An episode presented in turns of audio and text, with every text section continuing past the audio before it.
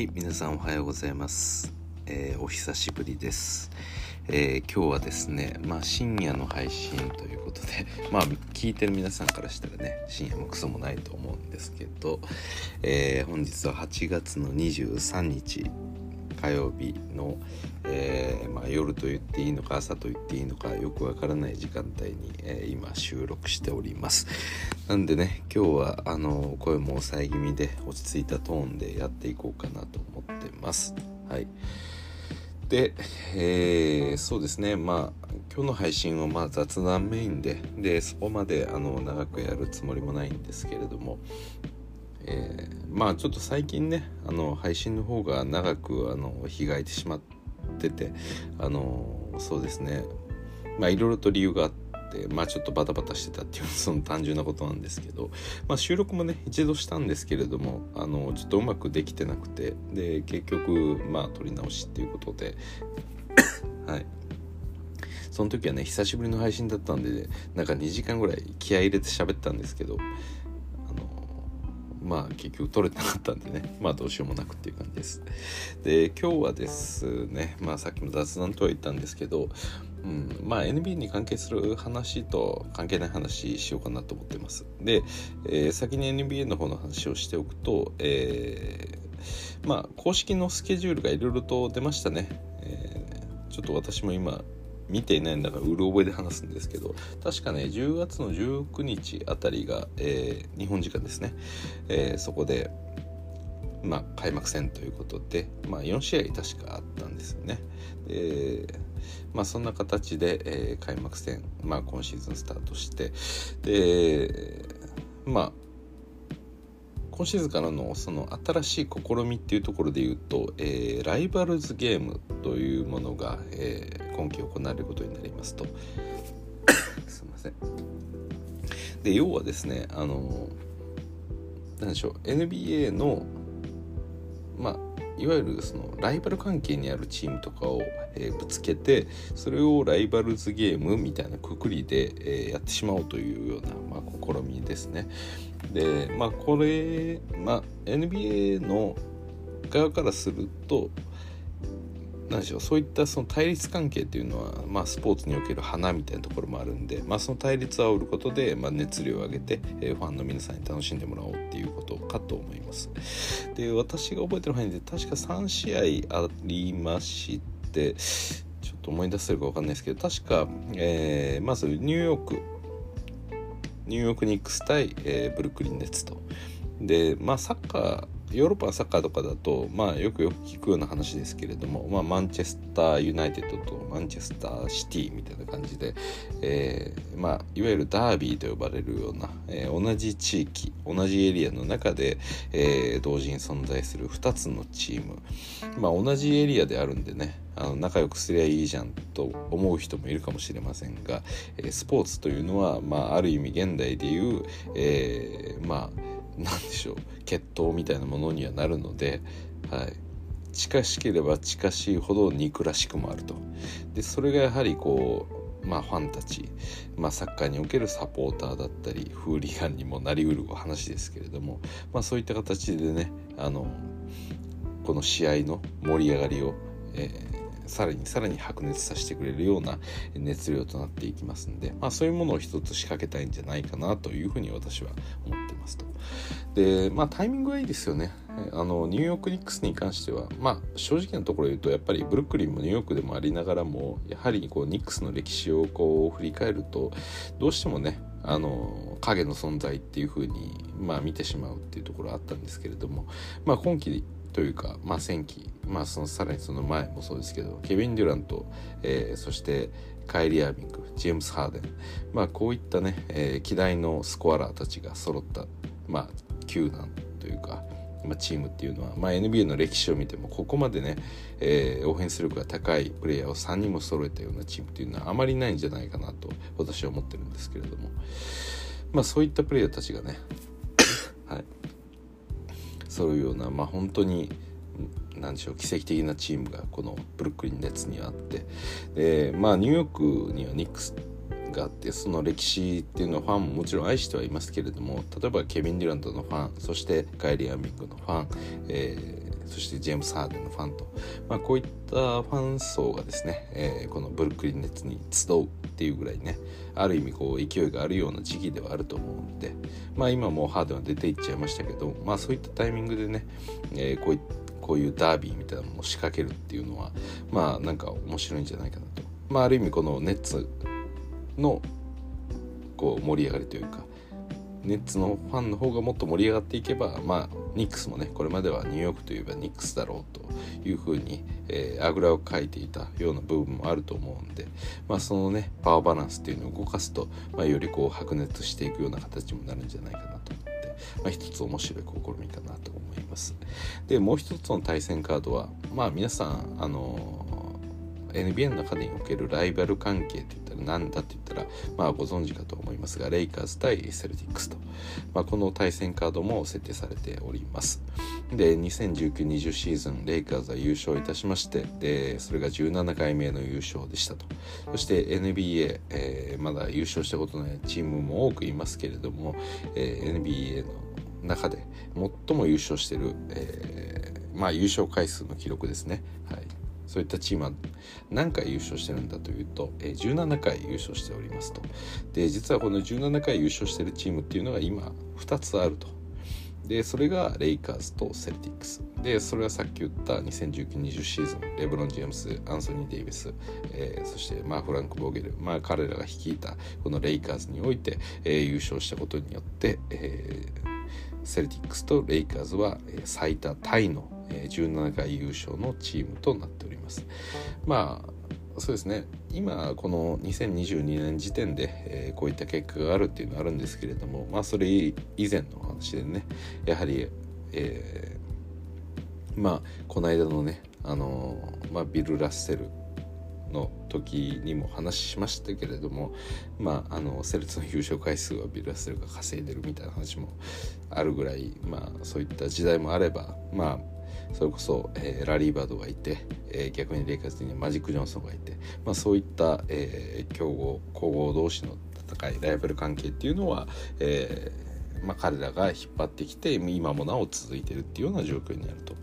まあ近々で言えばね別にそのレイカーズとセルティックスがそこまでライバル関係を持つようなまあ明確なこのリーグのトップ1トップ2みたいなそんなプレイヤーが揃ってるっていうわけではないですけれども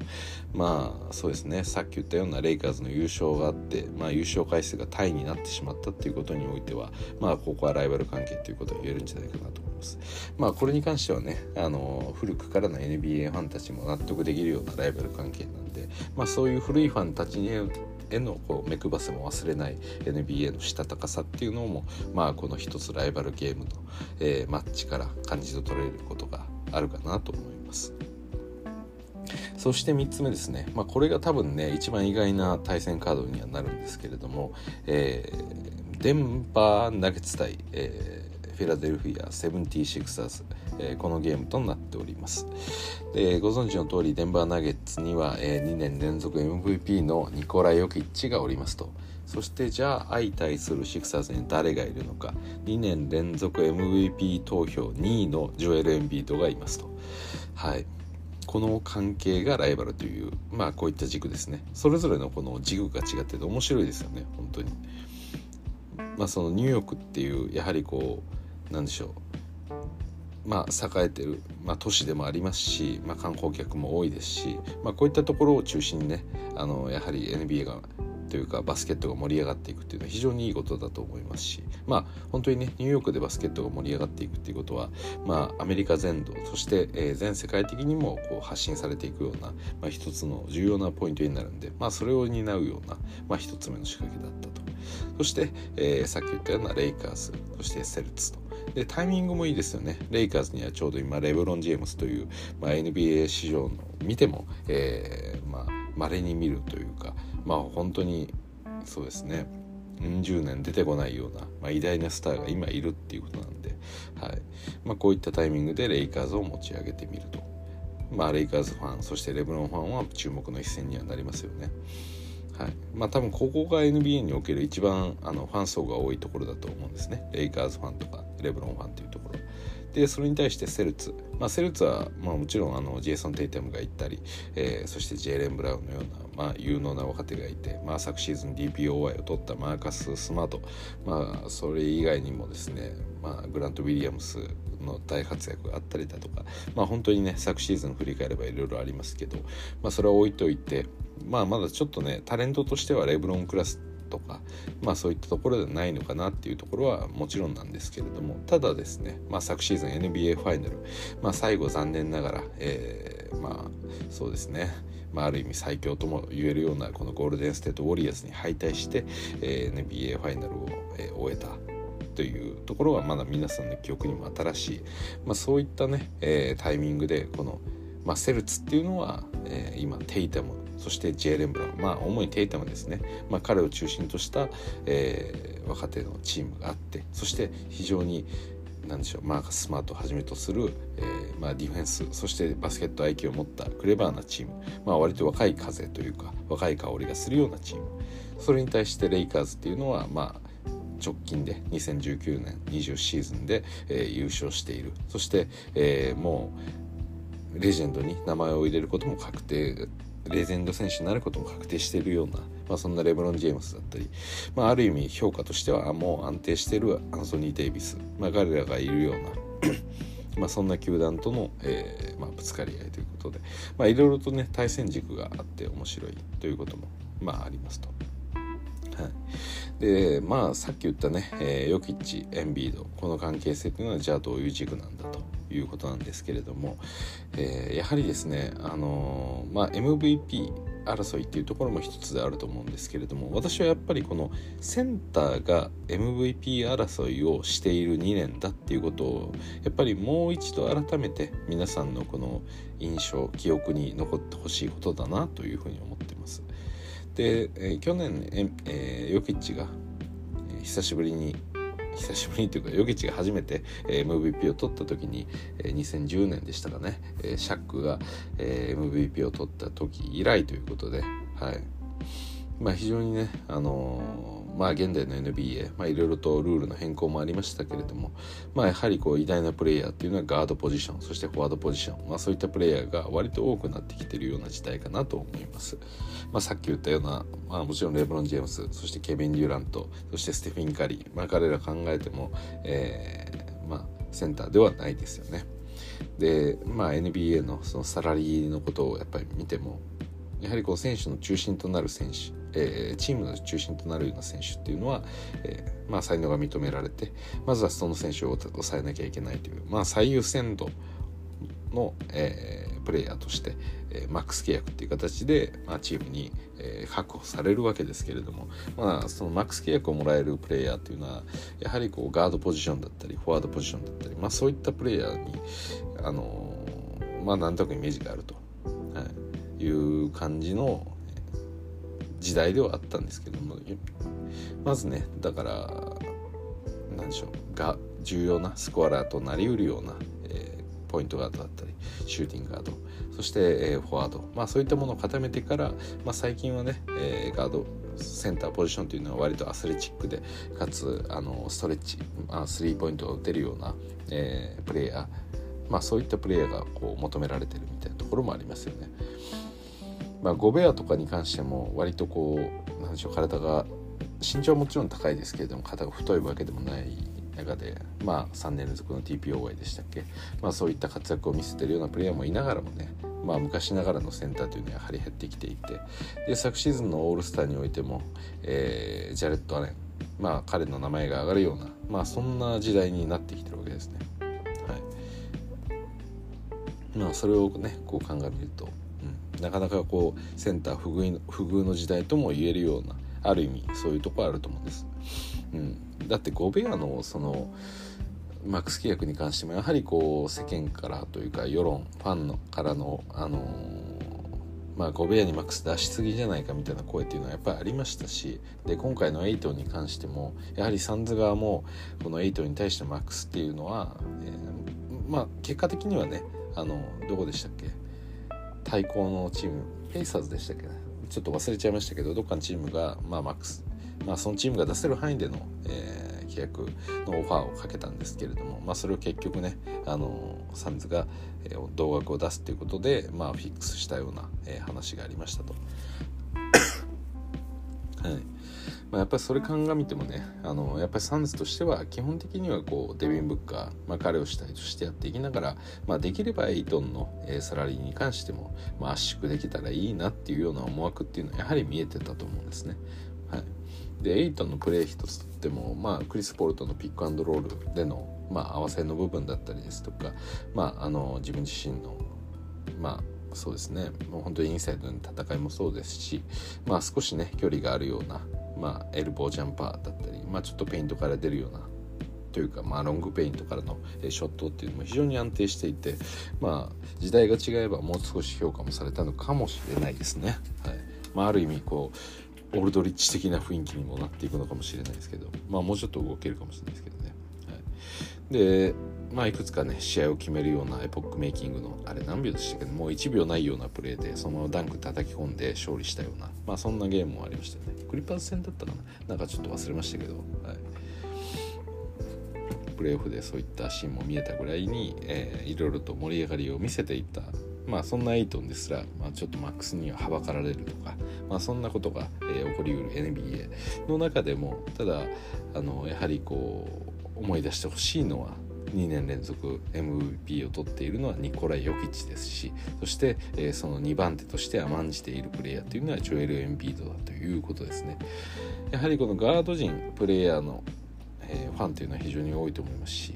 まあ、昨シーズン FMVP 取りましたステフィン・カリーもそうですし、まあ、フォワードレブロンまあいろいろありますけど、まあ、本当にねこのセンター同士の争いっていうのも、まあ、めちゃめちゃでかいやつがめちゃくちゃ器用でめちゃくちゃ変なことやるみたいなことをちょっと楽しむ時代に今入りつつあるということですね。まあ、本当にねこれがね NBA がなんかこうグローバル化を進めた一つの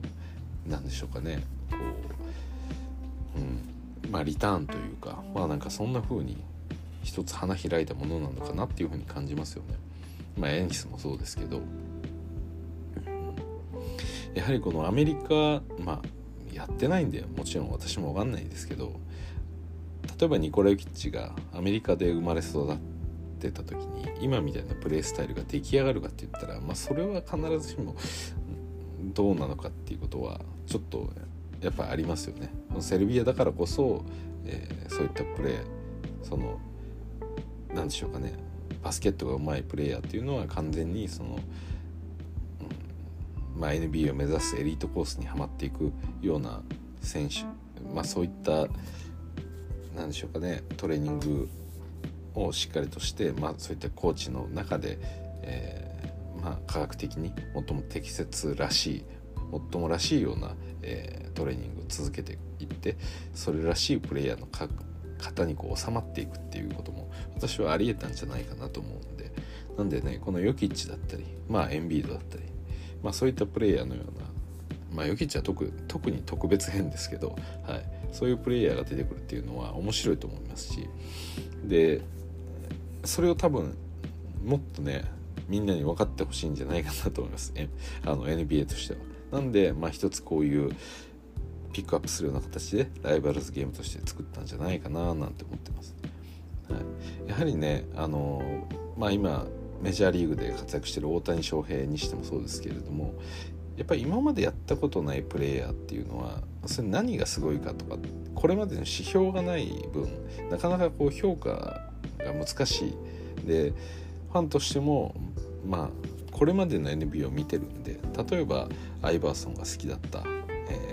ファンっていうのはアイバーソンのようなプレイヤーのことをすごいと思いますし好きになりますし。でまあそうですね。MJ が好きだった人っていうのは MJ のようなプレイヤーに対して期待を寄せる。まあそういった形でこれまで自分が知ってるバスケットバスケットにおけるその美意識とか価値観みたいなものってやはり今まで見てきたものを自分がプレイした中のことでできてきてると思うんですね。でその観点で言うとやはりヨキッチって変なんでそれをなんかどう評価していいかも分かんないしかっこいいとも思わないしなんか変なことやってるやつだとか、まあ、これまでの評価軸で言ったらやっぱりノロマですしヨキッチって。でそうですね。なんかそのハードにぶつかってまあもちろんハードにヨキッチもやりますけどなんかそれこそシャックみたいなプレイヤーを期待してる人とか、まあ、そういう人からするとなんか違うというかでそうですね、まあ、さっきそのちょっと8の話もしましたけど、まあ、先端なのに、えー、ある程度この何でしょうかねシュートの精度が高いとかっていうことも一つですけど、まあ、あのポイントセンターっていう、まあ、動きっていうのはまあそうですね。ヨキッチに関しては本当におかしいですよね。そのセンターが単純になんか中継してるだけじゃないというかそのプレーの一つ一つの何でしょうかね。なんか変な感じ。そのそれが若い頃よりももっともっと洗練されてもっともっとシンプルになっていってもっともっとつまらないか まあ語弊を恐れず言うとそういうところはありますよね。誤解を恐れず言うとなんかうん。ヨキッチっていつもここからこうしてるだけじゃんみたいな。この辺の高い位置でボールをもらってズンズンって押し込んでそこから、えー、適当にボールさばいて決めさせるだけじゃんみたいなでも結局 NBA の中で今までやっぱり強い人たちっていうのは本当にそういう自分の決まりの方でシンプルに得点を取るとかリスクが少なくてとかその期待値が高いプレーっていうのを着実とこう遂行していけるプレイヤーっていうのがやはり本当に強いプレイヤーですよね。何が来るかも分かってるというかあこのプレイヤーってこういう風に運ぶなっ試合を運んでいくなプレーを作っていくなと思われながらもそれでもやはり止めようがないようなプレーっていうのがやはりここぞというところでプレーオフで効いてきますし、まあ、偉大な選手になる一つの重要な私はそういうファクターだと思ってるんですよねそういう武器っていうのは。まあなんかそういうころで言うとまあヨキチって本当に捉えづらいですしなんかアシストが好きな、えー、ノルマナセンターみたいな風にも見えるかもしれないですけど、まあ、これがね例えばヨキッチフォロワーみたいなものがどんどんどんどんこれから出てくればまああのー、原点にして最高みたいなことがまた何十年後かにヨキッチの名前を、えー、挙げる時に言われるような称号になるんじゃないかなとかちょっと思ったりもしますね。はい、という感じです。なんでねまあなかなかそうですね。このヨキッチとエンビードっていう関係性はまあいいかなと私は思います。まあでも個人的にはねやはりこの2019-20シーズンのプレーオフの中で見せた、えー、デンバーナゲッツ対、えユタジャズですね。まあここにおける、えー、まあ、ジャマール・マレーそしてドノバン・ミッチェルの、まあ、異次元もう もうなんかねもう動物ですよね。もうなんか人間の動きじゃないみたいな。なんでそんなクラッチなシュート決めれるんだっていうぐらいお互い点の取り合いっていうことをしていましたけれどもまあそれはそれでねめちゃくちゃ面白くて盛り上がったメインのそのトピックだったと思うんですけど私は個人的にはねやはりこのヨキッチとゴベアっていうこの関係性もめちゃくちゃ好きだったんですよね。まあ、当時のヨキッチっていうのは、まあ、今以上によりこうオフェンス特化したようなプレイヤーっていう印象がなんか強くて、まあ、それに対してゴベアといえばやはりこう DPOY のイメージもある、まあ、本当にディフェンスのプレイヤーだったんでで彼らがね本当ねゴシゴシゴシゴシ当たり続けるんですよね。ヨギッチってなんかあんなのろまな感じですけれどももうなんか必死こいて走って必死こいて頑張ってプレーするんでもう本当にねあの勝つために頑張って頑張ってやるっていうタイプのプレイヤーなんでなん、ね、であと分かりやすいのはヨキッチってやっぱ白いんであのまあドンチッチとかもそうですけど興奮したりすると赤くなったりとか叩かれたりするとすぐ赤くなるんですよね。だからなんかこう死闘を繰り広げてる感がすごいあって私はあのプレーオフにおける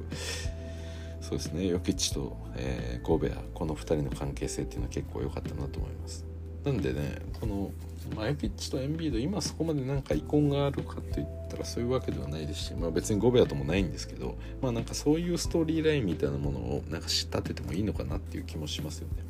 だからライバルズゲームとしてこのまあ、2人をピックアップしたっていうのはいいと思うんですけどなんかもっとバチバチに作り込めるなら作り込んでほしいなと思いますけどね、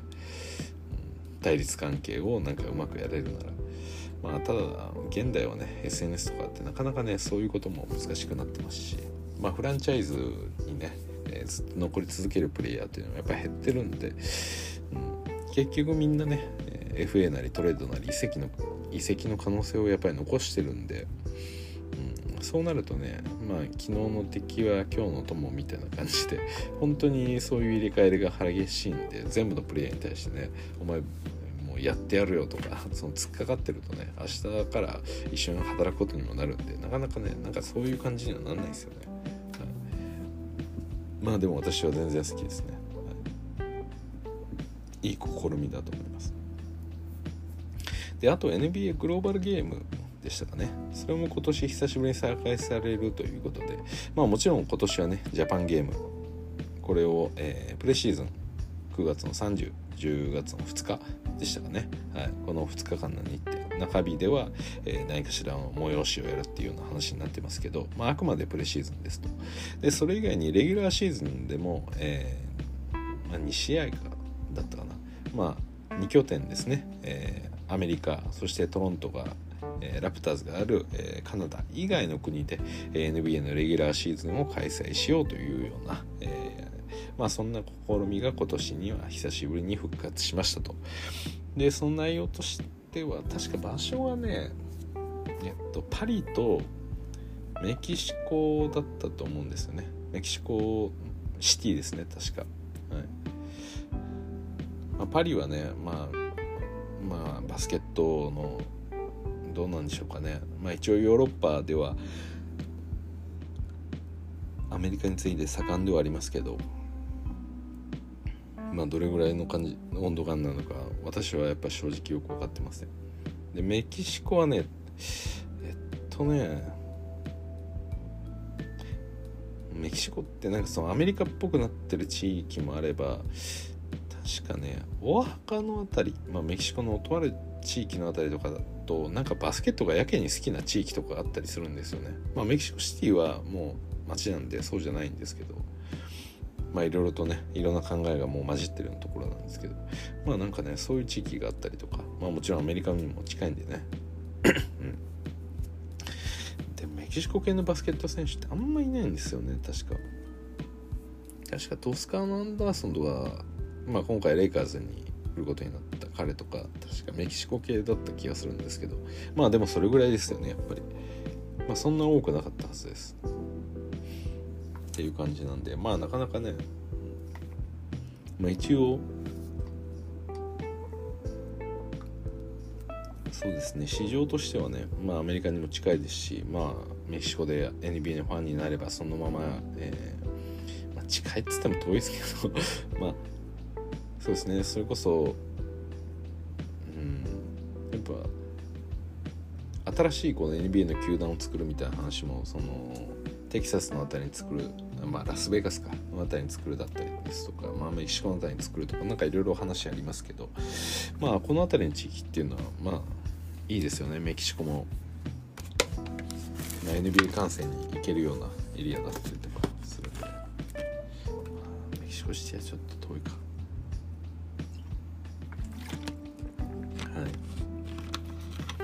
それこそねマイアミとか、まあ、そういうリゾートの同じような流れでカンクンとかも、まあ、ありますし、まあ、メキシコとアメリカっていうのも切っても切れない関係というか、まあ、いいのか悪いのかっていう話は一旦置いといて、はい、そういう関係性っていうのがあるんで、まあ、いろんな部分でねカルチャーに関してはこういったスポーツも一緒になってくれると、まあ、よりねいいプレイヤーたちが見つかるかもしれないんで私としてはまあこういったね、グローバルゲームもちろん日本でやってもらう分には一番嬉しいですけどまあそうじゃなかったとしても基本的には賛成しますね。という感じですかね。であとはまあ何言いましたっけこれ。まあ、前回の配信がねあの配信途中で切れたんで言ったか言ってないかよく分かってないんですけどまあ言ったとしても言いましょうあえてレブロンが、えー、2年の契約延長を、えーまあ、決定したとで一応もともとは、えー、今シーズン2022-2023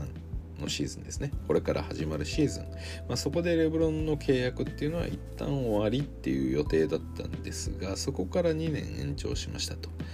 で、えー、その2年のうちの後半の1年は、プレイヤーオプションということでなので、まあ、レブロンがその1年を、えー、レイカーズでもう一度、えー、もう1年延長で、えーチームに残るのかもしくはもうこんなチーム嫌だよって言って出ていくのかっていうことを、えレブロンが選べる立場にあるということですね。なんでタイミング的にはまあ今シーズンこれから始まる今シーズンのゲームが終わってそして来シーズンに関してはまあ1年やりますと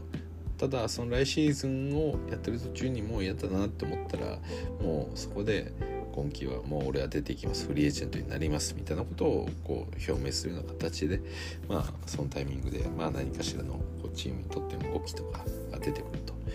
でまあレブロンもね今年今の時点で、え37歳なんで今年38になる年ですよね、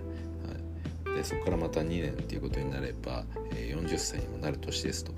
なんかねちょうどハスレムがマイアミヒートと、えまたあの選手権コーチというか、まあ、選手と言えるのか分かんないですけど、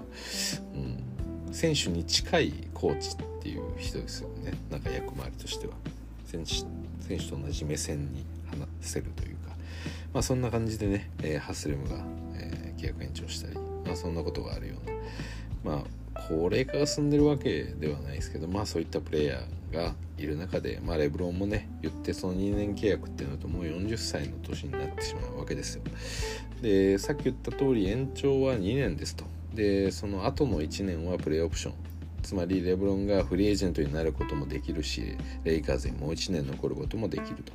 なぜそんな権利を持ったのかっていうと、まあ、その2024年の年にとある選手がドラフトされる可能性がありますと。まあもちろんドラフトの話なんで、まあ、今の時点でどうこうまあ言ったところで、まあ、されなければされないんで仕方ないんですけどまあそういう当たりをついてる選手が1人いると。でそれは誰かっていう話なんですが、えー、ブロディン・ジェームス。ですね。レブロン・ジェームスの息子長男、まあ、彼が2024うまくいけばその年に NBA にドラフトされることになると。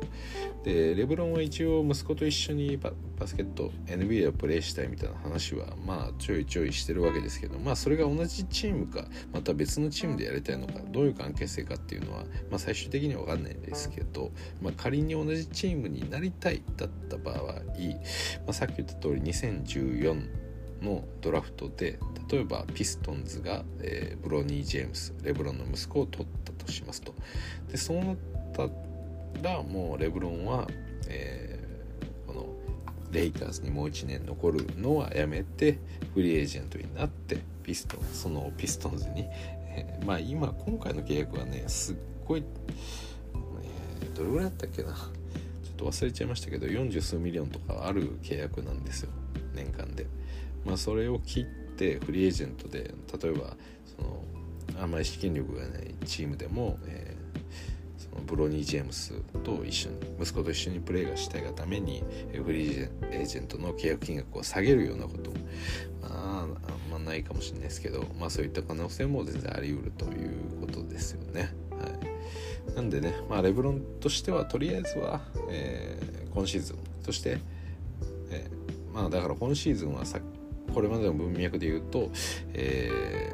ー、まあ、ラスが昨シーズンあまりうまくいってなかったと。で今シーズン心を入れ替えるのかと思ってたけど、まあ、そんな兆しはないってことがもうすでに判明しているっていうこれから始まる1年ってことですね。でそこでラスは契約が切れますのでその翌年からがまあ本当に何でしょう。ラス昨年悩まされたラス問題とかに関しては、まあ、そういったラスに関するストレスというのは、まあ、一切なくなるのが、え20232024のシーズンになりますよね。なんで、まあ、ラスが言えなくなって、まあ、AD がどうかは知らないですけどレブロン AD であといくつかプレイヤーたちが、まあ、新たな新体制となって、えー、やることが、えー、あるということですね。はいなのでそこにちょっと一末のこう期待感を、まあ、持ちながらねのまあ本当にねレブロンが息子と一緒に、NBA のコートでプレーしてるっていうのは、まあ、レブロンではないですけど私は。それでもやはりねこうグッとくるものがあるかなと思います。であとはそのレブロンに関するところでお話ししておくと、えー、今シーズンですねこれから始まる今シーズンにおいて、まあ、大きな偉業を達成する可能性が高いですということをお伝えしております。でそれはもちろん皆さんご存知の通り、えー、通算得点記録の話です。で、まあ、NBA における通算得点記録、まあ、トップ5は、えー、ちょっと順番めちゃくちゃだったらあれですけど、えー、MJ がいてえー、と MJ がいてコービーがいて、えー、カール・マローンがいてでレブロンがいてカリーム・アンブドゥル・ジャバまあこの順位かな多分。ちょちょっと間違ってたら申し訳ないんですけど、はい、その形になっていると。で確か残り1300ぐらいだったと思うんですよね、はい、でなんでまあおそらく今季中に達成する可能性は高いだろうと。まあ特別な怪我とかない限りはね、うん、まあ平均多分25得点ぐらい取ってりゃ余裕であの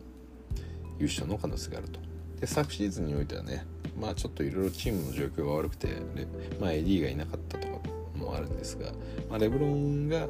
まあ、平均得点大体30得点ぐらい取ってたんですよね。まあ、最終的にはねその得点王争いとか、まあ、その条件になるような最低出場試合回数とかを、まあ、達することはできなかったんで、まあ、そのいわゆるそのスタッツリーダーのポジションっていうのは、まあ、取ることはできないんですけど、まあ、ほとんどね得点争いするような素晴らしい活躍を見せたっていうのは、まあ、あったんで、まあ、今年に関してもまあまあそこまで落ちるようなこともないだろうなというふうには思ってますということです。はいなんでねまあいろいろと、まあ、NBA からのこの発表もあってまあいよいよこう本格的にこうスケジュールも決まってきて動き出すかというような感じではありますね。はい、といったところです。まあ NBA に関しては、えー、そんなところの話に以上としようかなと思ってます。であとあの今日は珍しく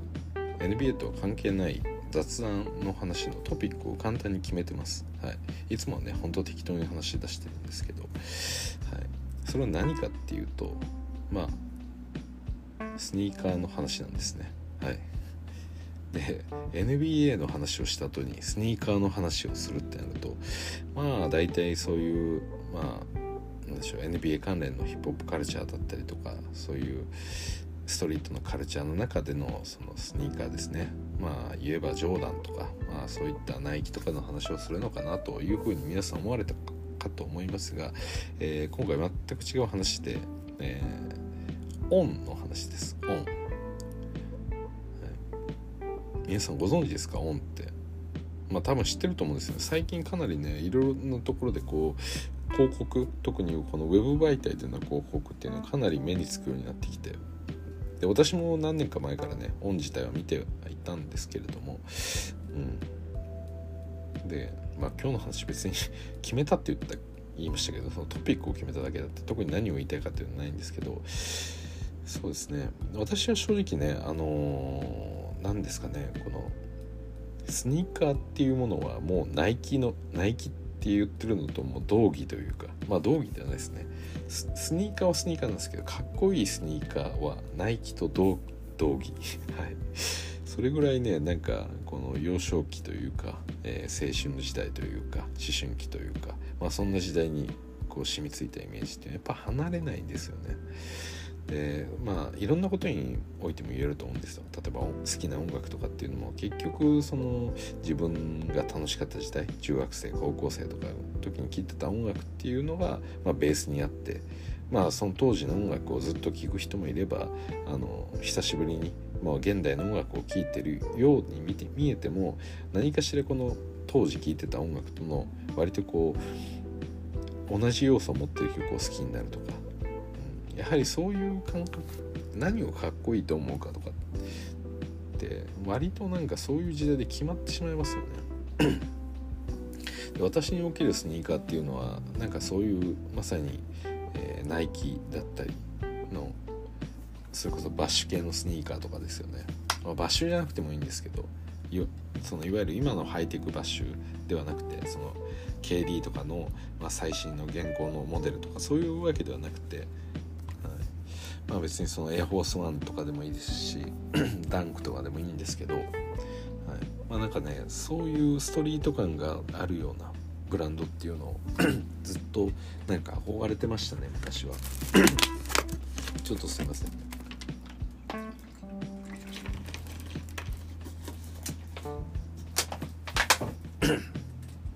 はい。でこれも昔言ったかもしれないんですけど、まあ、自分の小学校とか中学校って結構、うん、校則が厳しくてでまあ履く靴とかっていうのは、まあ、特別何かのブランドのこれとか学校指定の靴があるとかそういうわけではないんですけどただいろいろとルールが決まっていて例えば真っ白じゃないといけないとかで、まあ、真っ白なら何でもいいのかって言ったらそうでもなくてでこの辺りのルールがかなり曖昧なんですけどかっこいいやつはダメなんですよね。ダサくないといけないんですよ。はい。これって多分最近はもっとねこういうことがこう問題視されるような時代になってるんで問題視というかねおのおののその、まあ、好きなようにしてそれはまあ生徒の個性だったりとか、まあ、規制する理由なんてあるのかっていうような話って結構いろんな界隈からも声が上がってると思うんですけど、まあ、当時はねそれが当たり前だったというか、だから本当に意味わかんないですよね。その真っ白なスニーカ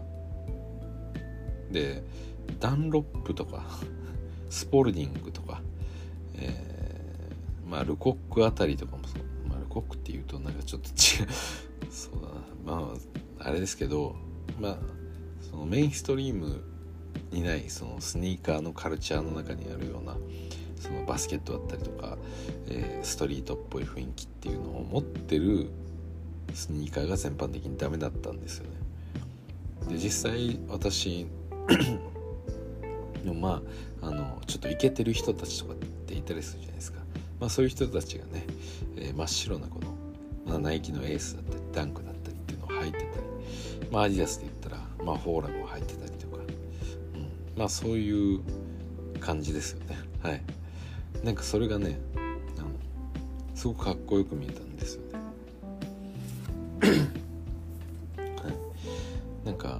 そうですね。親の立場からするとなんかこうやっぱ子供って小学生の時とかって可愛いんでまあ可愛いものを買ってあげようとか好きなキャラクターの服を買ってあげようとか思うんですけど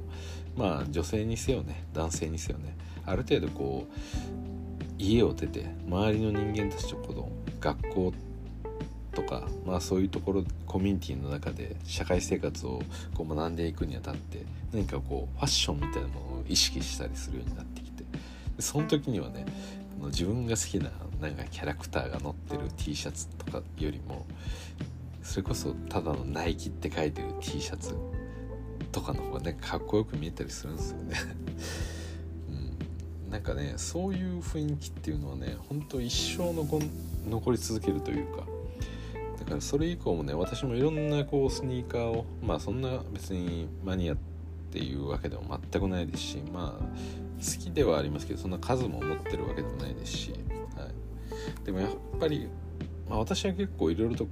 買う方ではあるんですけどメーカーをそこまで指定せずに。それでもやっぱりナイキがやっぱ多くなりますよね。まあ一時期ねまあ一時期っていうか今も含めてそうですけどやっぱりスニーカーの売り方に関してちょっと気に食わないなって思ってる部分あるんで、はい。まあ、できる限りね他のブランドも見たりとかするんですけどやっぱりナイキかっこいいなって思っちゃいますよね。で多分この今私のこの配信を聞いてる視聴者の方ってそのやっぱ間違いなく NBA が好きであると。ででヒップホップとかね割とこの弾く人その音楽は結構本当に好みが分かれたりするんで特に洋楽は聴けない人は聴けなかったりするんで、まあ、そこはなかなか超えれないんですけど、もっとなんか人間のこうコアの部分にこう密接にリンクしてるような感じがあるんでなかなかね好きな音楽を変えるっていうのは NBA が好きだからって言って一同じくこうカルチャーとして好きになるかってそうでもないケースもありますけどやっぱりスニーカーっていうのはその点こういいですよね。この自分が好き自分が憧れてる NBA の世界楽しいなかっこいいな面白いなっって思ってる NBA の世界の選手たちが履いてるようなシューズっていうのを、えー、自分たちも実際履くことができるというところをやっぱ考えるとその盛り上がりはそれなりにやっぱありますよね。まあ、なんかそういう観点で見てもこのやっぱナイキって本当に強いしかっこいいなってなんか素直に思わせてくれるブランドでまあ今単純にバッシュが言いましたけどバッシュ以外のシューズでも本当にかっこいいものぱいあるんでなんかそういうものをね私は何度も何度も捨てようとそういう考え方を捨てようと思ってたんですけどやっぱかっこいいって思っちゃうんですよねそれが。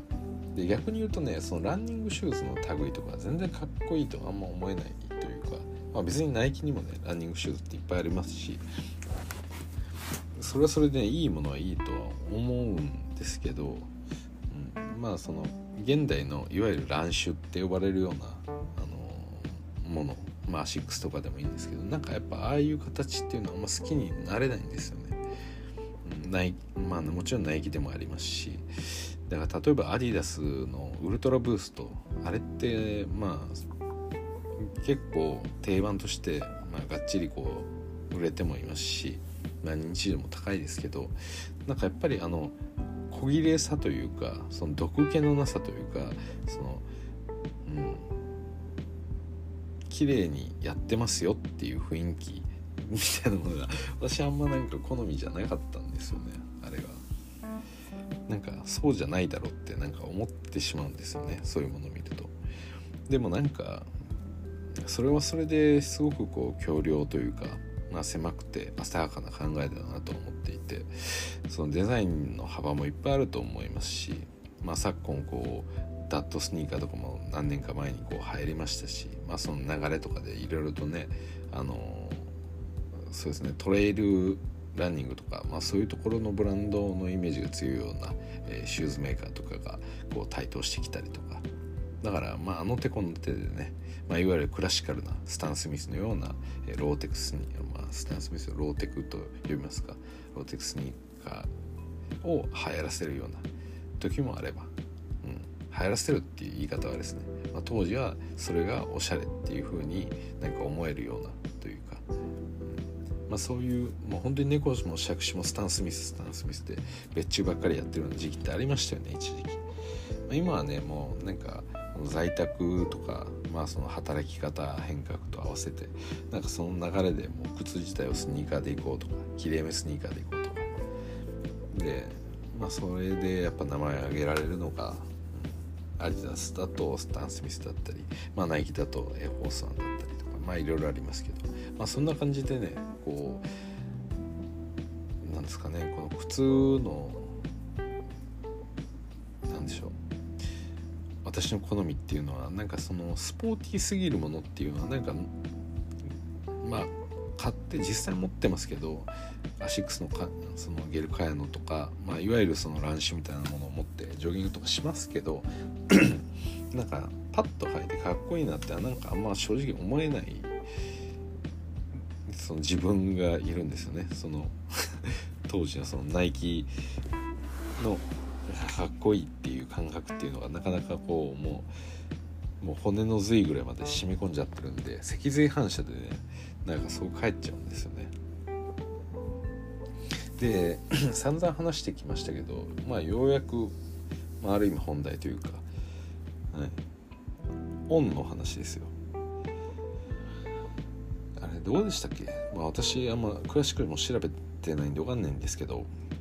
まあ、確かスイスかどっかのブランドでで創業者がなんか元トライアスロンの経験者かな。なんかそんな感じの人ですよね確か。まあなんかそのそういう感じのデザイン雰囲気っていうのはあるんですけどなんかあくまでこうトレーニーとかが着てる履いてるっていうイメージが私の中で結構強くて。いやランニングシューズとしても結構履かれてるみたいではあるんですけど、なんかランニングシューズっていうとまあ別にさっき言ったような、え、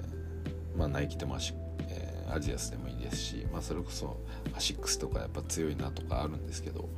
うん、そうじゃないところでねこの On っていう、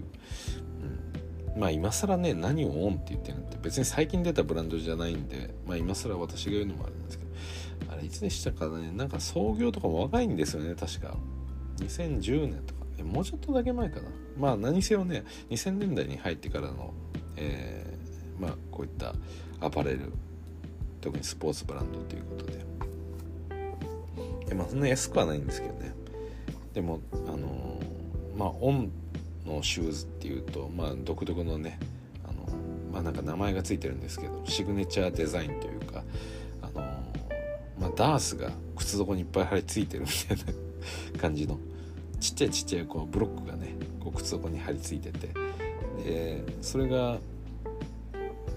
何なんですかラバーになるんですかね。あの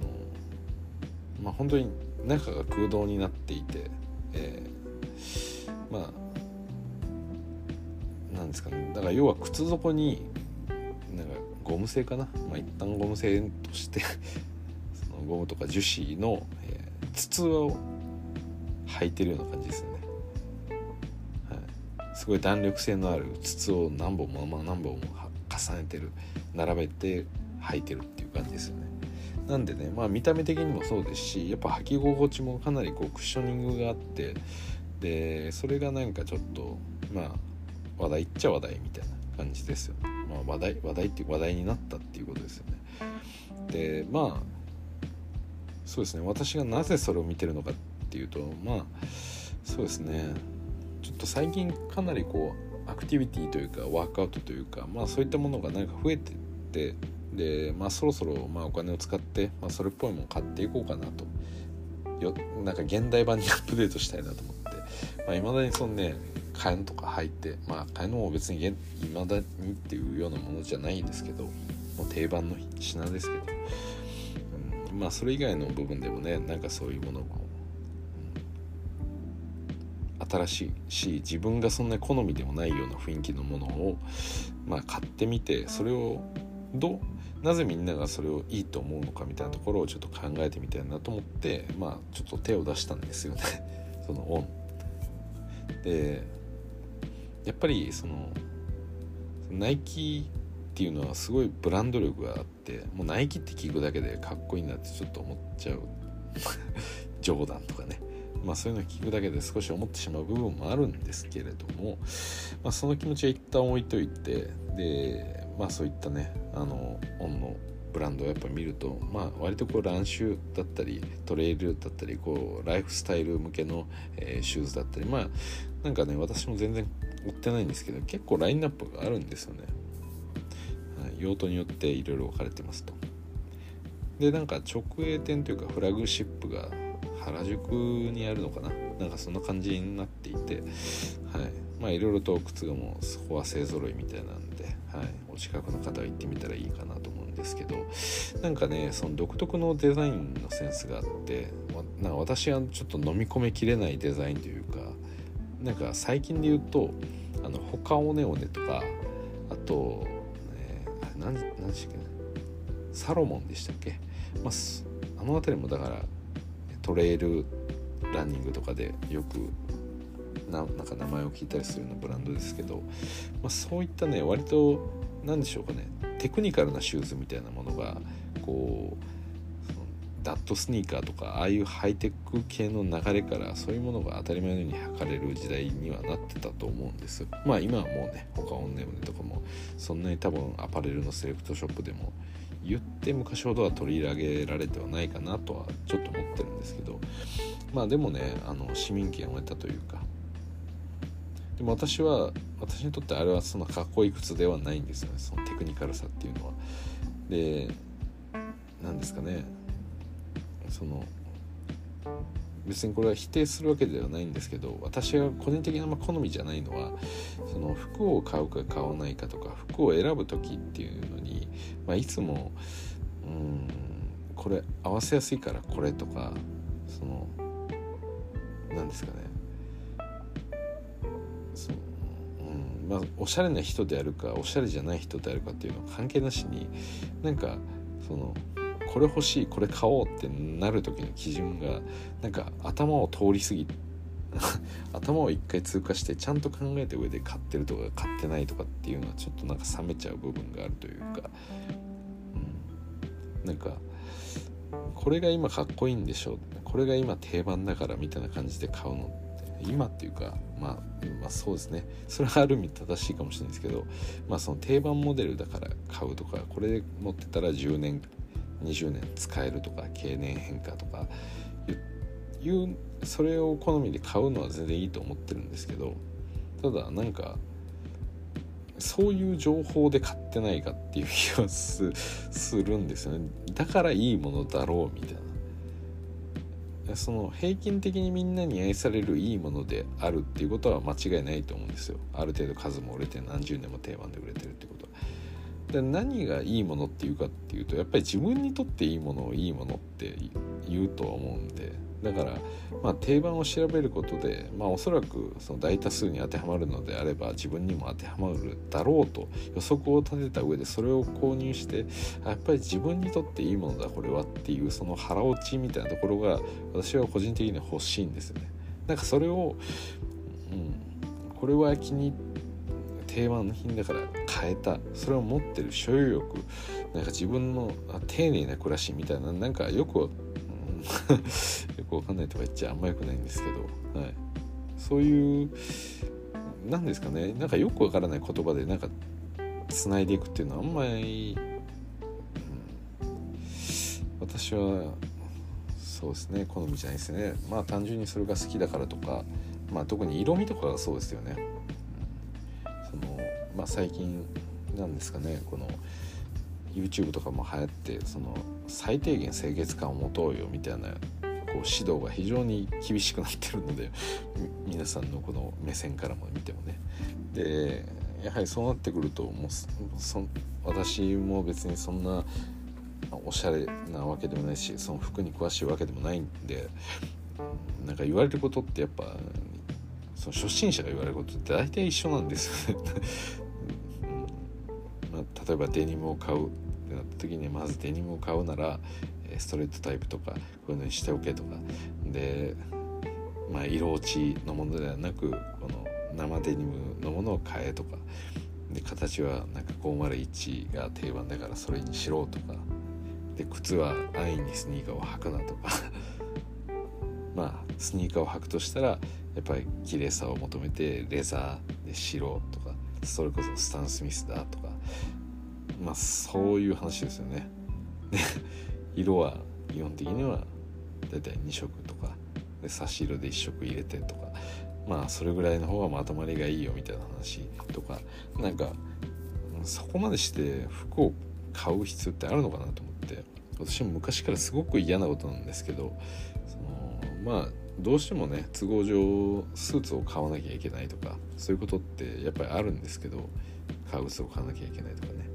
で自分が好みの革靴とか自分が好みの、まあ、スーツに、まあ、ジャケットにしろシャツにしろは買うことは楽しいんですけどなんか自分はいらないのに周りに合わせるためだけに周りからどう見られるかというかなんかそういう感覚のために、物を買うっていうのがなんか私は結構嫌な気分になるんですよね。これいらねえのにと思って俺誰のために買ってんだよみたいな。定番って言われて買ったけどなんかそこに素直に定番だからいいっていうほどなんか素直には私はなれないというか、はい。まあ、なんかいろいろ話は脱線しましたけどね。もうあんま時間ないですね。なんでもうさらっと言いますけどまあそういったねあの何ですかね軽い感じで、まあ、今流行ってるブランドだから買うとかっていうのとはちょっと違うなんか良さが私はなんか本には感じてますね、はい、まあそのマーケティング的な問題問題というか、まあ、うまさもあるんでしょうけど。でもなんか私はあんま正直あのふわふわとかあの雲の上を歩いてるよとかなんかそういうのはあまり惹かれないタイプなんですけどまあその中でもねいろいろものを選んでみると割とこう硬いものがあったりですとか、まあ、特にこのトレーニング向けのものとかで結構いいのがあったりしてまあ履ける人はね是非ちょっと試着とかすると楽しいかなと思うんですけど、うんまあ、これまでこうメインで自分が買っていたバスケットとは違うようなカルチャーっていうのをなんかこう肌感で感じることができるっていうのはまあ他のねアパレルとかでもあるんでしょうけどやっぱり靴って一つの何でしょう自立するまあよく言うアート作品みたいなところがあると私は思ってるんでまあ靴って飾ったりしますよね。だから、まあ、そういう要素はありますしおしゃれは足元からなんても言いますし結構靴もねあのまあ安い買い物ではないですけどね本も。でもまあいろいろとねこう試して一回履いてみると、まあ、それこそあなんかその何をもっておしゃれと言ってるのかとかっていう価値観とかも足元を変えるとなんかそのバランスが変わっちゃったりするんでなんかそれはそれで面白いなってなんか思うんですよね。自分はいつもじゃあジョーダン1履いてでデニム履いてで白 T とか着てでなんか適当なちょっとくたびれたなんかニューエラーキャップとかかぶってますみたいな人がいたとしてじゃあその足元をオンに変えた瞬間にそのじゃあジョーダン1からオンに変わったからその差し替えで他のファッション全部一緒でいいかって言ったらもうそうじゃなくなっちゃうんですよねなんか。でそれが嫌だっていうこともあると思いますけどなんかそれを新しい一つのきっかけっていうことでなんかやってみるのも面白いかなと思います。まあオンの良さについていろいろ話したかったんですけどさすがにちょっともう夜が遅いんで今日これぐらいにしておきます。ということでお久しぶりの配信でした。ここまでお聴きいただきどうもありがとうございました。